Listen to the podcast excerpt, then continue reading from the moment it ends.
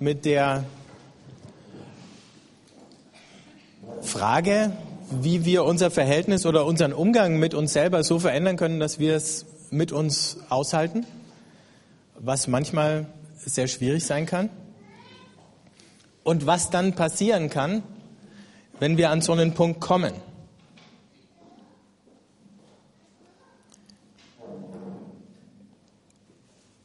Und heute ist der letzte Teil und da wollen wir drüber nachdenken, was dieses zur Ruhe kommen oder in die Stille gehen für Auswirkungen wieder nach außen haben kann. Im Psalm 130 ab dem Vers 5 heißt, ich hoffe auf den Herrn. Es hofft meine Seele. Ich warte voll Vertrauen auf sein Wort. Meine Seele wartet auf den Herrn mehr als die Wächter auf den Morgen. Mehr als die Wächter auf den Morgen soll Israel harren auf den Herrn. Und von Jesus lesen wir nicht nur einmal, wie zum Beispiel hier in Matthäus 14, nachdem er sie weggeschickt hatte, die vielen Menschen, stieg er auf einen Berg, um in der Einsamkeit zu beten. Spät am Abend war er immer noch allein auf dem Berg.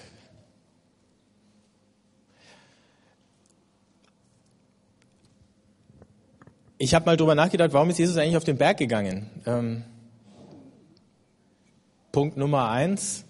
Es ist beschwerlich, auf einen Berg raufzusteigen, deswegen machen es nicht so viele Leute. Deswegen ist es normalerweise, wenn keine Seilbahn hochfährt, da oben auch etwas einsamer als unten, wo alle wohnen. Dass er das in der Nacht gemacht hat, ähm, oder am späten Abend ist schon eine riskante Geschichte gewesen, weil er ja keine Straßenlampen da hatte oder so. Und keine LED-Stirnlampe, mit der er da rauf und runter marschieren konnte, alles, was wir heute haben.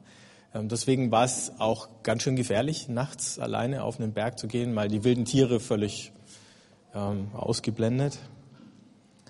Aber wir sehen einen Jesus, der tagsüber von Massen von Leuten umgeben ist und sich dann da zurückzieht, um auf diesem Berg in der Einsamkeit, ja, Gott zu suchen und zu beten. Und vielleicht auch die Worte zu beten, die wir da im Psalm 130 gelesen haben. Jesus hatte das offensichtlich nötig. Das ist gut für uns zu wissen, dass er das auch nötig hatte. Man denkt ja manchmal, der war irgendwie so eine Art Übermensch und all die Dinge, die wir erleben, dass wir müde werden oder ausgebrannt und resigniert, erschöpft sind, die gab es bei ihm vielleicht gar nicht in dem Maß. Doch, die gab es, aber er hatte eine Antwort drauf. Und vor zwei Wochen hat die Ulla uns ja schon eine ganze Menge äh, praktischer Gedanken gegeben und gleichzeitig noch erklärt, warum es so wichtig ist, dass wir es schaffen, ähm, Stille auszuhalten, weil das auch auf unsere Beziehungsfähigkeit unmittelbare Auswirkungen hat. Auf unsere Beziehung zum Nächsten. Jetzt schlagen wir den Bogen noch ein bisschen weiter auf die Beziehung zu unserer Umwelt im Allgemeinen. Und wenn wir die anschauen, dann ist es so, dass die oft so unruhig und so friedlos und manchmal auch so hoffnungslos ist, dass wir wenn wir es könnten, am liebsten die Augen und die Ohren davor einfach verschließen würden und uns zurückziehen würden in irgendwie sowas wie eine heile Welt. Irgend so eine Art, ich weiß nicht, Formes Disneyland oder so, was gut ausschaut. Ähm, es muss nicht unbedingt echt sein, wie Disneyland auch nicht echt ist, aber Hauptsache es schaut irgendwie heil aus. Ich habe so ein Gespräch gelesen, wo ein Pfarrer einem anderen gesagt hat, er hat jetzt die Zeitung abbestellt, weil die ganzen Tragödien, von denen er da jeden Tag liest, die stören ihn so in seiner Andacht. Der andere war überhaupt nicht beeindruckt, sondern eher erschüttert davon, dass für den Mann es offensichtlich nötig war, sich all diese Dinge dadurch vom Leib zu halten, dass er sie komplett ignoriert, ähm, weil er nicht damit umgehen konnte, in der Welt zu leben, die ebenso unheil ist. Und äh, wenn wir so reagieren auf unsere Umwelt, ähm, panisch reagieren oder hektisch reagieren. Es gibt immer mehr Anlässe, wo wir was tun könnten, als wir tatsächlich leisten können. Das heißt, wir könnten von einer Sache zur anderen rasen, immer auf die nächste Not reagieren. Man hat es ein bisschen so in der Öffentlichkeit natürlich mit Dingen, die über die Nachrichten äh, flimmern. Die meisten Probleme, die wir da erklärt bekommen, sind langwierige Geschichten. Da müsste man sich wirklich nicht nur einmal Zeit nehmen und irgendeinen Check schreiben, sondern müsste vielleicht Jahre dranbleiben. Das kann man natürlich nicht bei jedem. Also machen wir hier ein bisschen was und da ein bisschen was und da ein bisschen was. Und wir leiden dann darunter, dass wir merken, wir können auch gar nichts richtig anpacken. Vielleicht wäre es mehr, eine Sache richtig anzupacken und dann die anderen Sachen anderen zu überlassen. Wir sind ja nicht die einzigen Leute auf der Welt. Aber dazu braucht sowas wie Konzentration und Stille. Jetzt habe ich einen interessanten Satz für euch, das heißt, das ist der übernächste, kommt erst der nächste. Ähm, wenn wir versuchen, liebevoll und durchdacht zu reagieren auf die Katastrophen, die uns umgeben, ähm, wenn wir es schaffen, Stille zu leben oder auszuhalten, dann hört die Welt auf, und das ist jetzt ein äh, interessanter, interessantes Wortspiel, aber mehr als ein Wortspiel, die Welt hört auf, diabolisch zu sein. Ähm, das ist ja nicht nur der Ausdruck für den Teufel, also im Griechischen der Diabolos, der, der alles durcheinander wirft, oder noch besser im Deutschen, der Zerwürfnisse in einer Tour produziert. Zerwürfnisse zwischen Menschen, zwischen Gott und Menschen und vielleicht sogar innere Zerwürfnisse, unter denen wir leiden. Und manchmal scheint die Welt, wenn man die Zeitung liest und die Nachrichten hört, genau das diabolisch. Überall brechen Konflikte auf und überall scheinen wir gerufen zu werden, uns auf eine Seite gegen die anderen zu stellen und dann Teil von diesen endlosen Kämpfen mit endlosen Verlusten zu werden. Ähm, in der Stille hört die Welt auf, diabolisch zu sein und sie wird symbolisch.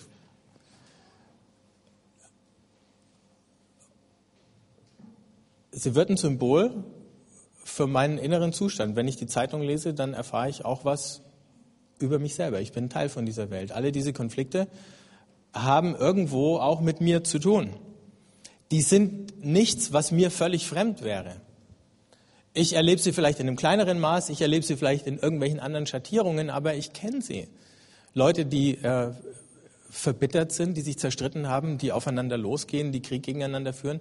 Ich kenne das aus meinen eigenen Beziehungen. Ich bin nicht besser als sie und ich bin auch nicht wesentlich anders als sie, auch wenn meine Situation im Moment vielleicht anders sein mag.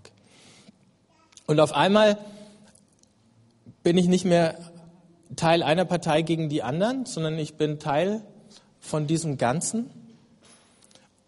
Ähm, es bricht nicht mehr auseinander und es zerreißt mich nicht mehr, sondern ich finde auf einer viel tieferen Ebene eine Verbundenheit da rein.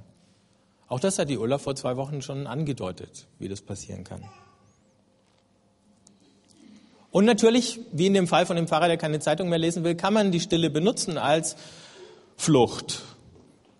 Flucht vor der Welt, äh, Flucht vor den Aufgaben, die Gott uns stellt in den Situationen, in die wir hineingeraten, in dem, was da auf uns eindringt oder einprasselt.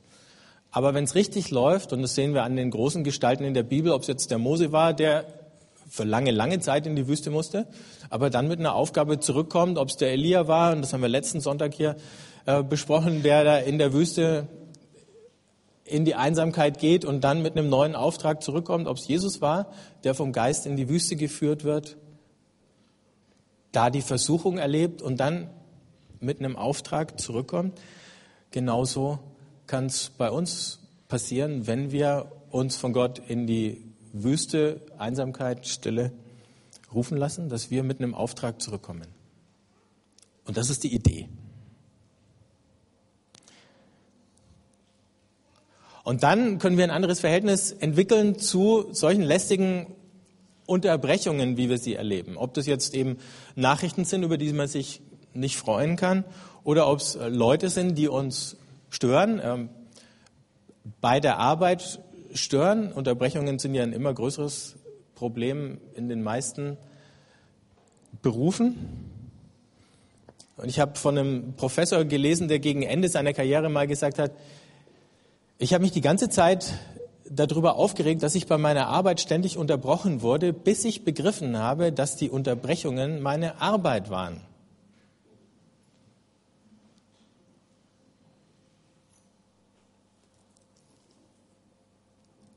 Wenn wir Jesus anschauen, der ist auch ständig unterbrochen worden. Der war dabei, irgendwas Wichtiges zu sagen oder zu erklären, dann schreit irgendwie ein Bettler, da kommt ein Kranker oder wird angeschleppt von seinen Freunden.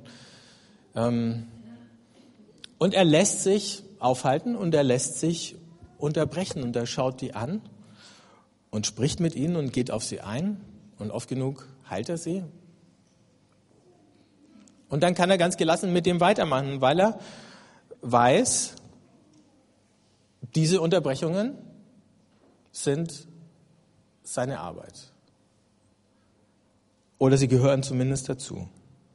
Und solche Unterbrechungen sind immer Einladungen, die Gott uns schickt, dass wir alte Wege verlassen, dass wir die Chance ergreifen, uns auch verändern zu lassen von Gott. Und nichts, was wir einfach abblocken oder ausblenden müssen.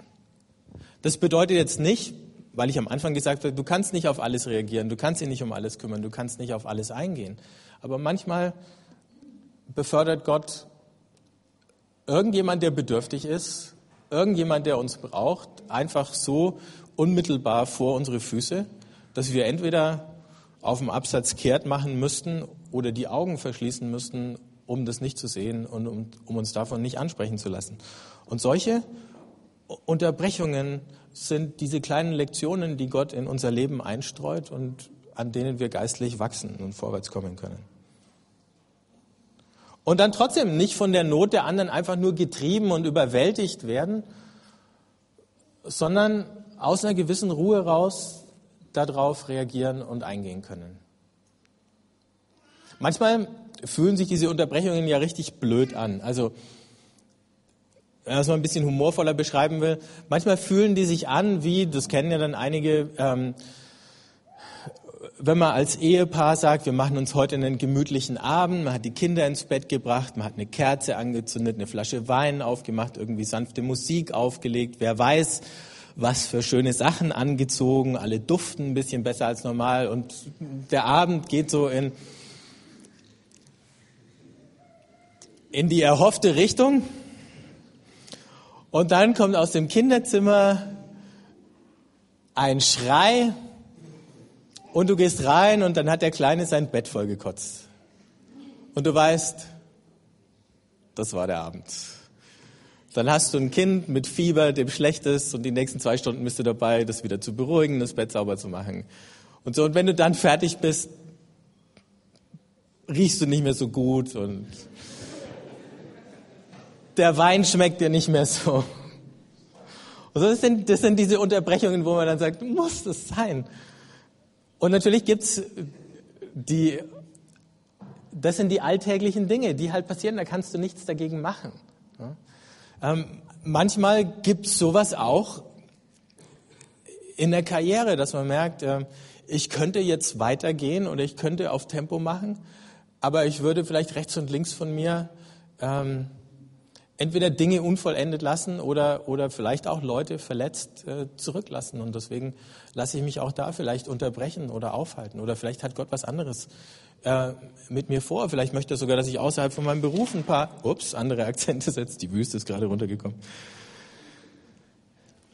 Ähm, solche Unterbrechungen können wir uns unterbrechen lassen.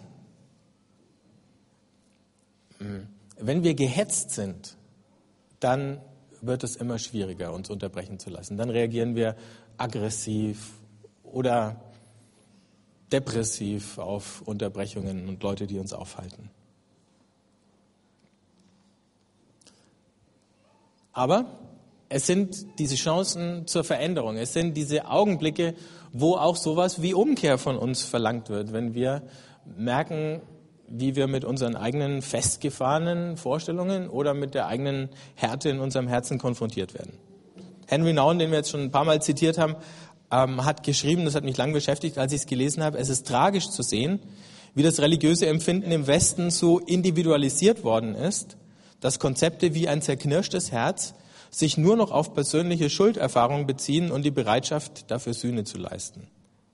Und jetzt kommt das Bewusstsein unserer Unreinheit in Gedanken, Worten und Taten kann uns tatsächlich in eine reumütige Stimmung versetzen und Hoffnung auf eine vergebende Geste wecken. Aber wenn die Katastrophen unserer Tage, die Kriege, Massenmorde, ungezügelte Gewalt, überfüllten Gefängnisse, Folterkammern, der Hunger und die Krankheit von Millionen Menschen und das unbeschreibliche Elend eines Großteils der Menschheit in sicherem Abstand zur Stille unserer Herzen gehalten wird, dann bleibt auch Reue bloß ein frommes Gefühl. Ich weiß nicht, wer von euch vor zwei Wochen oder so, als es durch die Zeitung oder über die Bildschirme geflimmert ist, diese Fotos gesehen hat äh, von den SS-Leuten in Auschwitz, ähm, die jetzt gerade entdeckt und veröffentlicht wurden, wo man dann sieht, wie die Wächter, äh, das KZ-Personal, äh, Männer und Frauen da fröhlich feiert, äh, während nebendran dieses Todeslager ja äh, also Tag für Tag Tausende von Menschen umbringt. Und dann siehst du sie da und wenn du nur diese Bilder sehen würdest, würdest du denken, das ist irgendwie ein Wanderverein oder, also diese diese Idylle und wie war das möglich, fragen sich alle Leute, die das angucken, dass Leute äh, ihren Dienst in so einem Lager versehen, wo dermaßen Grausamkeiten äh, stattfinden und dann sozusagen nach Feierabend äh, Volkslieder trällern, tanzen, rumschäkern oder so, äh, wie jeder von uns, als wäre kein Krieg, als gäbe es keinen Tod. Ähm und schlimmer, wie konnte das sein, dass viele von denen, als sie dann später vor Gericht gestellt wurden, wenn sie überhaupt vor Gericht kamen, dann gesagt haben, wieso, ich habe mich doch nicht schuldig gemacht, ich habe doch nur meine Pflicht getan. Und es liegt an genau diesem Ding, was der Henry Nouwen da beschrieben hat. Wir haben so dieses Private und Persönliche getrennt von dem Rest der Welt. Und dann gab es Leute, die tatsächlich versucht haben, im Privaten anständige Menschen zu sein und sich nicht gekümmert haben um das, was um sie herum an Elend passiert. Und das ist natürlich ein krasses Beispiel, aber natürlich gibt es das auch sozusagen auf Fromm, sagt der Henry Nouwen. Leute, die sich bemühen, die zehn Gebote zu halten, niemanden anzulügen und so weiter und trotzdem total gleichgültig sein können. Ähm, egal, ob das ein persönliches Elend irgendwo von einer Familie in der Nachbarschaft ist oder ob es die großen Themen sind, eben die man in der Zeitung lesen könnte, wenn man sie denn hätte oder abonnieren würde oder reinschauen würde. Oder nicht nur die Rätselseite aufschlagen würde. Und so gesehen gibt es sowas wie falsche Reue. Ähm, wo man Sünde nur auf das Private reduziert, wo die Konflikte da draußen eben auch nur da draußen sind und nichts mit mir zu tun haben. Und das ist eben dieses, weil ich vorhin bei dem Begriff war, dieses Diabolische. Das wird auseinandergerissen und ich habe nicht das Gefühl, es hat noch irgendwas mit mir zu tun. In dem Moment, wo ich mir Stille zumute und mal aufmerksam werde auf alles, was in mir vorgeht, dann stelle ich fest, ich bin innerlich genauso unheil wie meine Umgebung. Und erst wenn ich mir das eingestehe, dann höre ich auf, Teil von dem Problem zu sein und kann fragen, wie ich Teil von der Lösung werden kann. Und dann betet man so einen Psalm, und jetzt komme ich zum Anfang von dem Psalm 130, den habe ich vorhin weggelassen, ganz anders. Wenn es da heißt, aus der Tiefe rufe ich Herr zu dir. Herr, höre meine Stimme. Wende dein Ohr zu mir, achte auf mein lautes Flehen. Würdest du, Herr, unsere Sünden beachten, Herr, wer könnte bestehen? Doch bei dir ist Vergebung, damit man in Ehrfurcht dir dient.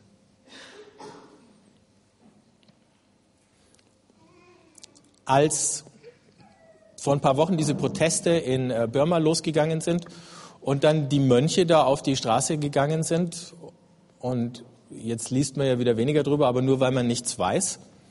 Ähm, inzwischen hat das Regime ziemlich hart zurückgeschlagen.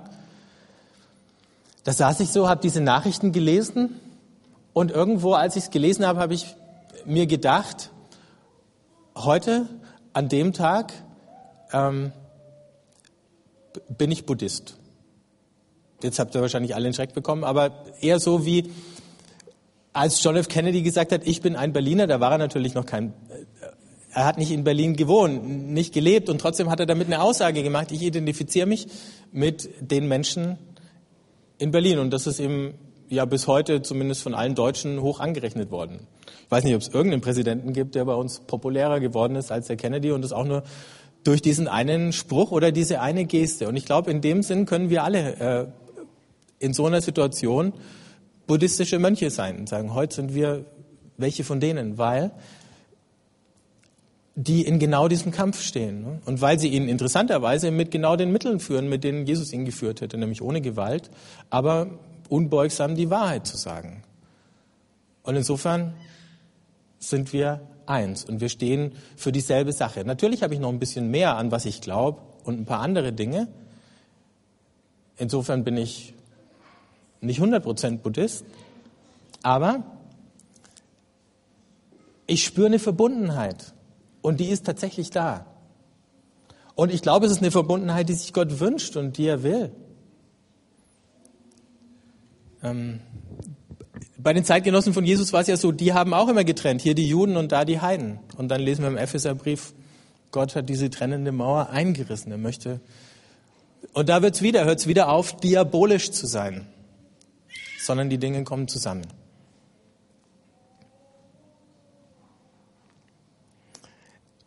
Und wenn ich dann bete, aus der Tiefe rufe ich zu dir, dann ist es nicht nur meine private Tiefe, die gibt's auch oft und manchmal ist sie auch wirklich tief, sondern dann ist auf einmal auch die Tiefe von den anderen mit dabei. Oder wenn du einen anderen politischen Vergleich haben willst, nimm, nimm die Leute in, äh, im, im Sudan. Äh, die Bevölkerung, die von diesen Reitermilizen drangsaliert, schikaniert, hingemetzelt wird. Ne? Ähm, hat das was mit mir zu tun? Ja, ich bin nicht da, aber ich bin Teil von dieser Welt. Und ich kenne beides. Ich kenne die Erfahrung, ein Opfer zu sein und ich kenne die Erfahrung, selber rücksichtslos mit anderen umzugehen oder gleichgültig. Ich verletze vielleicht nicht mit Gewehren oder Macheten oder was, aber vielleicht mit Worten oder mit Schweigen.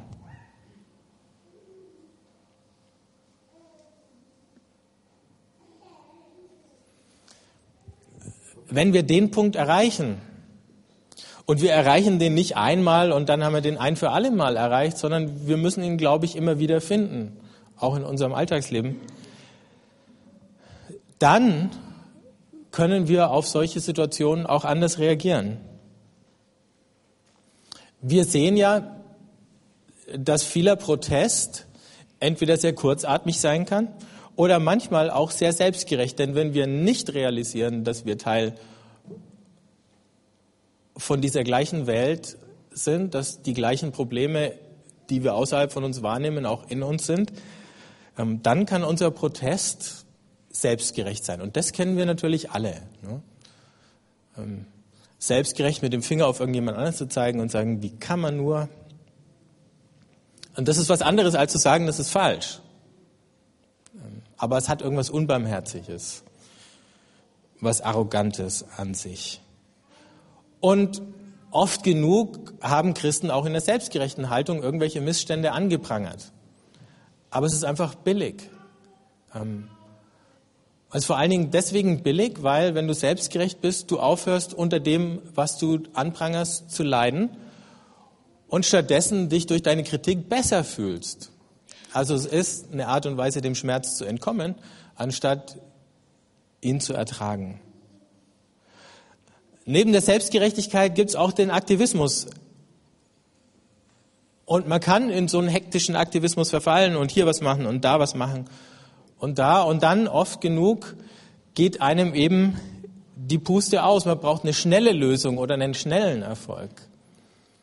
Im Großen wie im Kleinen. Und wenn der schnelle Erfolg nicht kommt, dann werden Aktivisten auf einmal frustriert, verbittert oder zynisch. Und auch das kennen wir. Leute, die waren für eine Zeit lang schwer aktiv, die waren ähm, an vorderster Front und dann auf einmal ist ihnen die Kraft ausgegangen, weil der Erfolg nicht so schnell kam, wie sie gedacht haben. Und dann sind sie zynisch geworden. Oder die Lydia hat mir vor einer Weile mal eine Geschichte erzählt von, von einer Familie, die hatten ein krankes Kind. Und Also das Kind war schwer krank und für eine Weile haben all die Leute in ihrer Gemeinde, was nicht diese Gemeinde war, damit ihr alle beruhigt seid, ähm, feste für sie gebetet, dass dieses Kind geheilt wird. Und dann irgendwann ist klar geworden, das Wunder, zumindest so, wie sie es alle gedacht hatten oder gewünscht hätten, ähm, kommt nicht. Und dann sind die Leute immer sprachloser geworden. Und dieses Ehepaar hatte das Gefühl, hm, irgendwie eine Last zu sein, weil oder nicht wirklich akzeptiert, weil viele Leute sich einfach nur gewünscht hätten, das Problem würde weggehen und als klar war, das Problem bleibt, waren sie nicht in der Lage oder hatten keine Vorstellung oder Strategie, wie man das Problem eines dauerhaft behinderten Kindes äh, gemeinsam aushalten kann. Und da liegt eben der Unterschied. Der Aktivist sieht nur das Leid, das er heilen kann, gerne und das, das er nicht heilen können wird und wir sind einfach nicht Gott. Das fällt ihm schwer auszuhalten. Und wenn wir stillhalten und Ruhe geben, dann ist der erste Schritt dahin zu lernen, dass wir nicht Gott sind und dass wir nicht alle Lösungen haben und dass wir sie auch nie alle haben werden. Und gleichzeitig müssen wir uns nicht zurückziehen von Leuten, die leiden. Und wir müssen nicht zynisch oder bitter werden. Und wir haben die Chance, sowas wie echte Barmherzigkeit zu lernen. Und das ist der Schlusspunkt dieser Bewegung von der Einsamkeit zur Stille, barmherzig zu werden. wenn ich mein eigenes Leiden unter meiner Einsamkeit und was immer sonst aushalten kann, dann kann ich es auch mit anderen aushalten. Und ob ich will oder nicht, in dem Moment, wo ich mit anderen Menschen zusammen bin, da habe ich gar keine Wahl mehr, als ihren Schmerz zumindest in, bestimmten, in einem bestimmten Maß zu teilen und mitzutragen.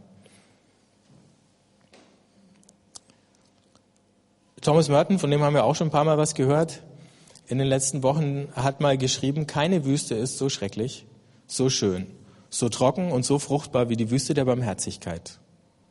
Es ist die einzige Wüste, die wie eine Lilie blühen wird. In der Wüste der Barmherzigkeit verwandelt sich das dürre Land in Wasserquellen, damit der Arme alles besitzt. Das ist eine schöne Formulierung von der Wüste der Barmherzigkeit. Wir sind von der Wüste der Einsamkeit ausgegangen und wir landen jetzt in der Wüste der Barmherzigkeit. Es ist dieselbe Wüste. Aber irgendwann hat sie sich verwandelt und irgendwann gibt es in diesem dürren Land Wasserquellen. Und irgendwann fühlen wir uns immer noch arm und sind trotzdem reich geworden. Und wenn das passiert, dann sind Tod, Unrecht, Gewalt die Dinge, die uns einschüchtern, die uns Angst machen, von denen wir uns alle wünschen würden, dass sie in unserer Welt nicht existieren, aber sie existieren. Nicht einfach nur lästige Unterbrechungen in unserer heilen Welt, sondern jedes Mal wieder eine Frage, die Gott an uns stellt. Oder ein Angebot, umzukehren, sich verändern zu lassen und eine noch tiefere, aufrichtigere, barmherzigere Antwort zu geben auf die Menschen, die uns begegnen. Und da werden wir nächsten Sonntag weitermachen, weil da geht es dann schon um unser Verhältnis zum Nächsten.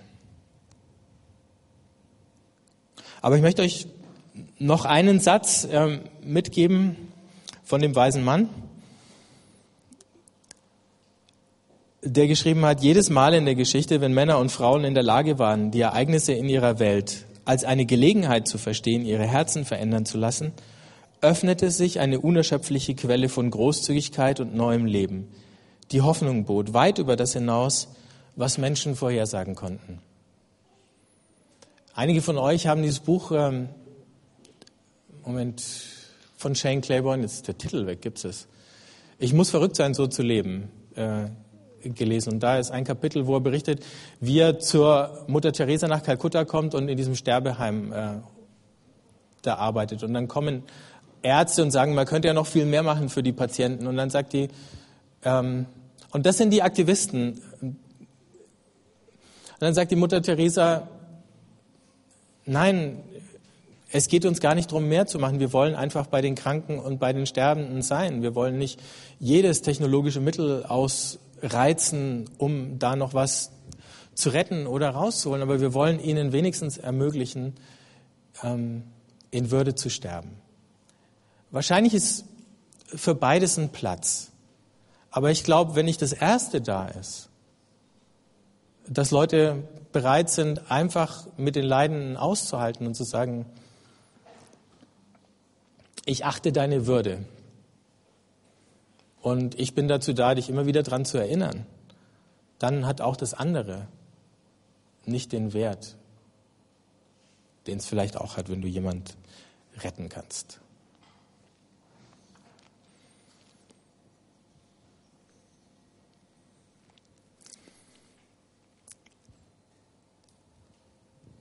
Wir haben hier ein paar Sachen aufgebaut und ich möchte euch einladen, einfach noch ein paar Augenblicke da zu sein, ähm, euch Zeit zu nehmen, ein bisschen nachzudenken über vielleicht das eine oder andere, was euch jetzt hängen geblieben ist. Ich werde hier vorne für alle, die den Psalm nochmal lesen möchten, den hier auslegen, dann könnt ihr den sozusagen begehen.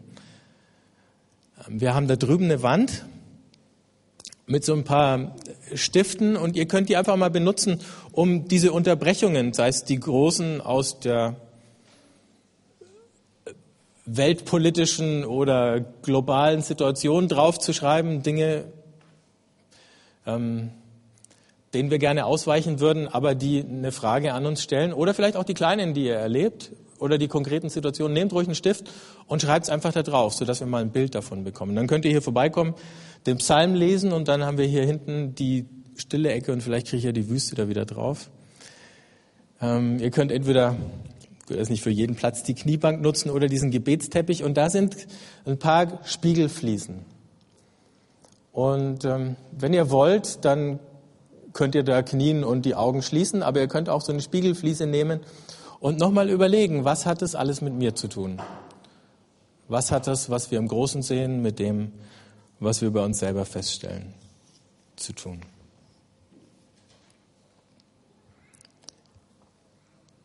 Ich weiß nicht, wie wir das machen. Guido spielt hier ein bisschen was. Dann kommt gleich.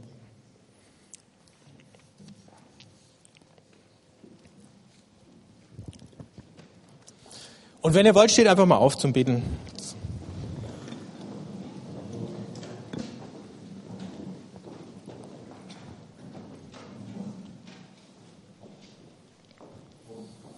Jesus, wir haben das vorhin gesungen, dass wir dir nachfolgen wollen, jeden Tag unseres Lebens. Und wir haben es gesehen, wie du jemand bist, der der Not anderer nicht ausweicht, aber der auch nicht von ihr getrieben wird, der nicht ausbrennt, sondern der einen Ort hat, wo er wieder anfängt klar zu sehen eine Mitte, aus der heraus er nicht einfach nur reagiert und eine Barmherzigkeit, die tiefer ist als aller Aktivismus, den wir manchmal entwickeln. Jesus, wir wollen von dir lernen. Und wir brauchen es von dir, verändert zu werden. Ich danke dir, dass du uns begegnest in unserer Einsamkeit, in der Stille wenn wir zur Ruhe kommen und wenn wir dich suchen und auf dich warten, dass du uns überraschst, manchmal ganz anders, als wir es uns vorstellen oder denken. Und ich bitte dich, dass du es heute wieder tust mit uns. Dass wir es lernen können, uns so unterbrechen zu lassen wie du. und dass wir es lernen können, so aus der Verbundenheit mit dir zu reagieren, wie es andere Menschen brauchen und wie es für uns selber gut und heilsam ist. Amen. Also herzliche Einladung, nutzt einfach die Gelegenheit, euch durch den Raum zu bewegen.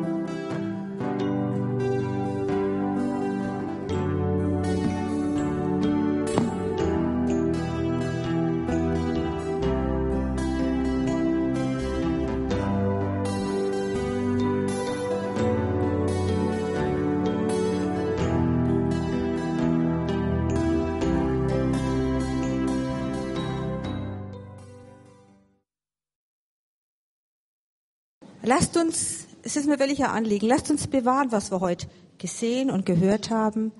Lasst uns bezeugen die kommende Woche, woran wir selber überwunden sind. Lasst uns leben, wozu wir von Gott befreit sind. Und lasst uns den Segen empfangen, wozu er uns berufen hat. So segne uns der lebendige Gott, der Vater, der Sohn und der Heilige Geist. Amen. Eine gute Woche.